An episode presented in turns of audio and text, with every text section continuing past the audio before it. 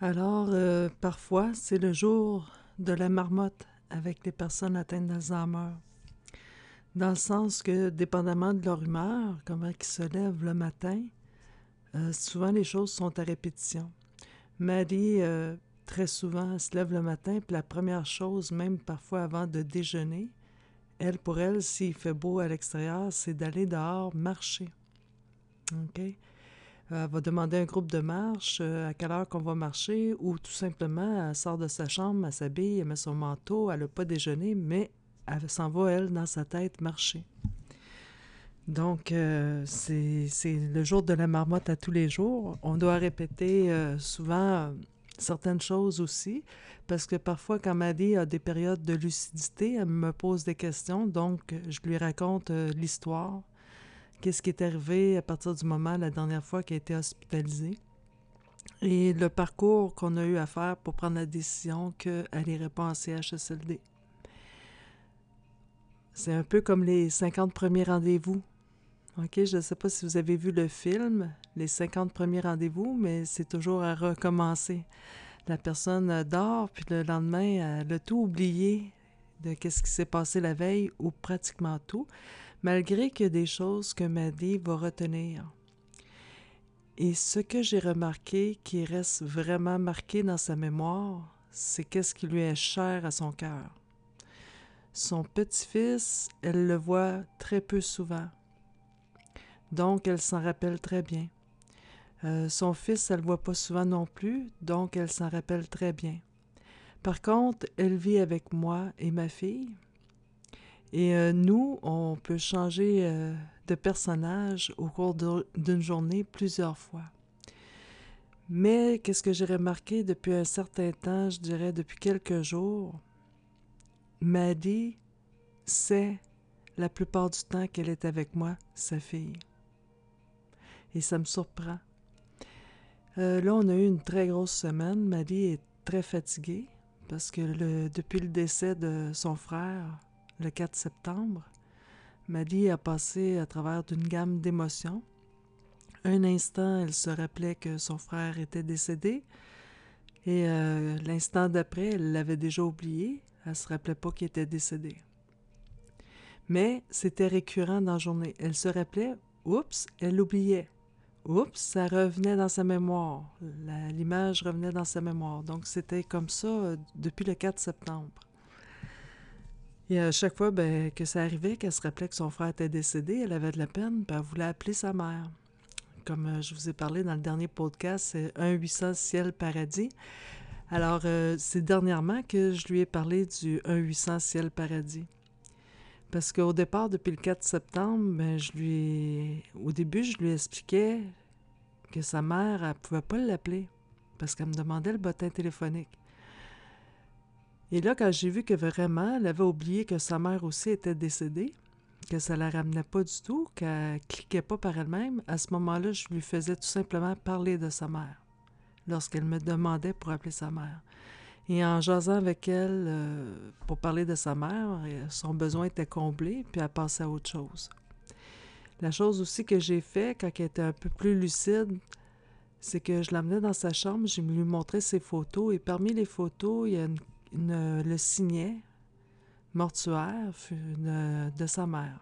Donc, euh, elle le voyait et elle le réalisait. Puis là, des fois, elle disait, c'est vrai, ma mère est décédée. D'autres fois, ben, c'était ah, ma mère est décédée, puis c'est comme si elle apprenait la nouvelle. Donc, euh, depuis le 4 septembre, elle a passé plusieurs journées avec beaucoup d'émotions. La semaine qui a suivi que la date a été fixée pour euh, les funérailles, la célébration, euh, Marie, elle dormait, se couchait tard le soir et se réveillait très tôt.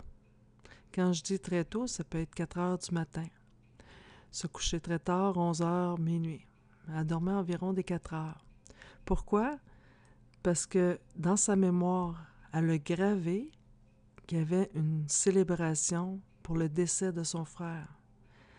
Mais elle se rappelait jamais quand, ni la date, donc, elle avait toujours peur de passer à côté ou de passer tout droit et de manquer la célébration. Mais elle avait vraiment retenu à ce moment-là qu'il y avait une célébration pour les funérailles de son frère.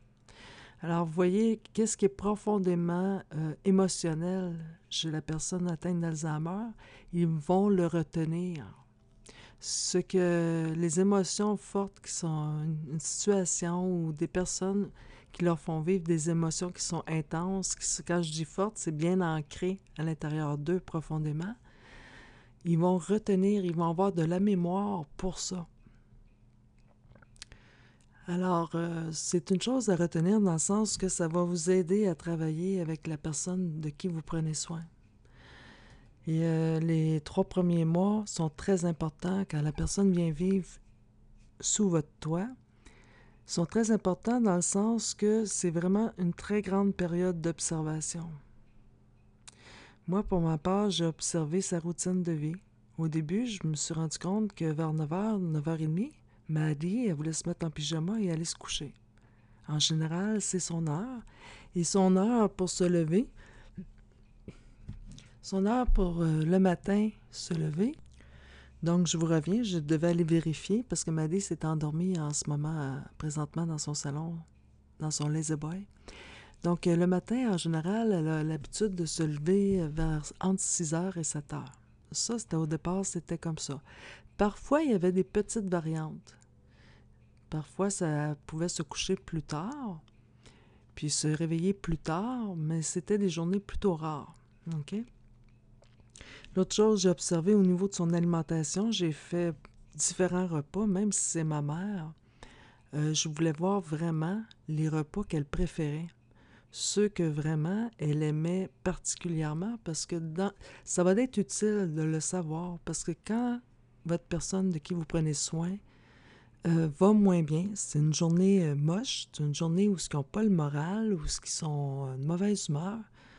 À ce moment-là, préparez leur repas préféré. OK? Pour eux, c'est réconfortant et apaisant.